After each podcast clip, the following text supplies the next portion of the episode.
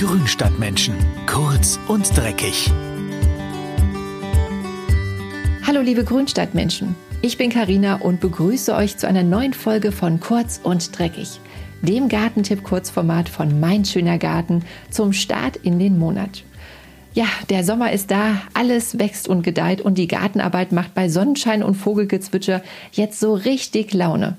Welche drei Arbeiten im Juli ganz weit oben auf eurer To-Do-Liste stehen sollten, das verrate ich euch jetzt. Der Ziergartentipp. Einjährige Sommerblumen werden ja immer schon im Frühjahr ausgesät, damit sie im Laufe der Saison schön wachsen und im Sommer oder Herbst blühen. Anders sieht die Sache aber bei den Zweijährigen aus.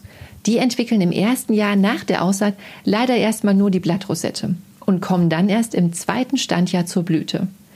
Zweijährige Pflanzen brauchen nämlich den Kältereiz im Winter für den Blühimpuls. Damit die schönen Blühstauden wie Glockenblume, Bartnelke, Elfenbeindistel, Natternkopf, Fingerhut oder Silberblatt sich gut im Beet etablieren können, werden sie jetzt im Sommer ausgesät. Bis zum Herbst zeigen sie dann auch schon die ersten Blätter. Keine Sorge, wenn die Pflanzen über den Winter irgendwie zu verschwinden scheinen. Im nächsten Jahr treiben sie wieder durch und dann zeigen sich auch die Blütenstiele.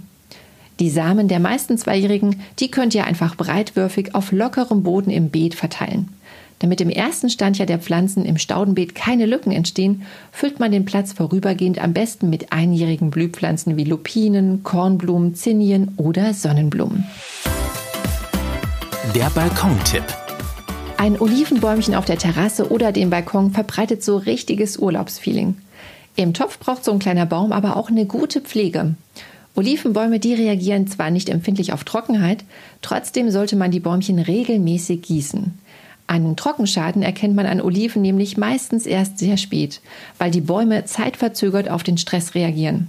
Wenn euer Olivenbaum also die Blätter einrollt oder abwirft, hatte er vor gut eineinhalb Wochen zu wenig Wasser bekommen. Das ist wichtig zu wissen, damit man ihn dann nicht vor lauter Panik plötzlich überschwemmt. Einzelne gelbe Blätter sind dagegen kein Problem, denn der Baum tauscht sein Laub das ganze Jahr über immer wieder aus. Entfernt neu aufgegangenes Unkraut im Topf regelmäßig. Und wenn ihr bei eurem Bäumchen die Krone etwas in Form bringen wollt, ist jetzt im Juli die richtige Zeit dafür. Zu lange Zweige schneidet man wenige Millimeter oberhalb eines nach außen zeigenden Blattes oder einer Knospe ab. So könnt ihr dem Baum eine schicke Sommerfrisur verpassen.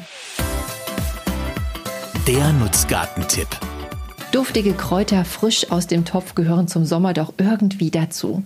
Das Aroma von Thymian, Oregano, Lavendel und Basilikum lockt nicht nur Bienen und Hummeln an, sondern macht auch in der Küche den großen Unterschied. Geerntet werden die duftigen Stiele am besten kurz vor der Blüte rund um die Mittagszeit. Sobald sich die Bienen an den Pflanzen tummeln, ist der Gehalt an ätherischen Ölen am höchsten. Eine Ausnahme sind Oregano und Thymian. Die sollte man erst dann ernten, wenn die Blütendolden voll aufgeblüht sind, denn dann entwickeln sie das beste Aroma. Wer sich etwas von dem feinen Duft der Kräuter konservieren möchte, kann die Pflanzen auch trocknen. Am einfachsten bindet man dazu kleine Sträuße mit einer Schnur zusammen und hängt sie kopfüber an einen trockenen, aber schattigen Platz. Und nach einer Woche sind die Blätter richtig schön trocken und dann kann man sie von den Stängeln abstreifen. In einem Schraubglas lassen sich die Trockenkräuter dann wunderbar aufbewahren.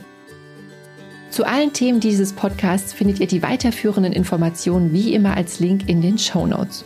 Kontaktiert uns gerne über unseren Instagram-Account oder per E-Mail, wenn ihr Fragen, Wünsche oder Ideen zum Podcast für uns habt. Wer will, kann den Podcast zum Beispiel auf Spotify oder Apple Podcasts abonnieren. Dann geht euch nämlich auch keine Folge mehr durch die Lappen. Ich freue mich, wenn wir uns bald wieder hören. Bis dahin, macht's gut, liebe Grünstadtmenschen. Eure Karina.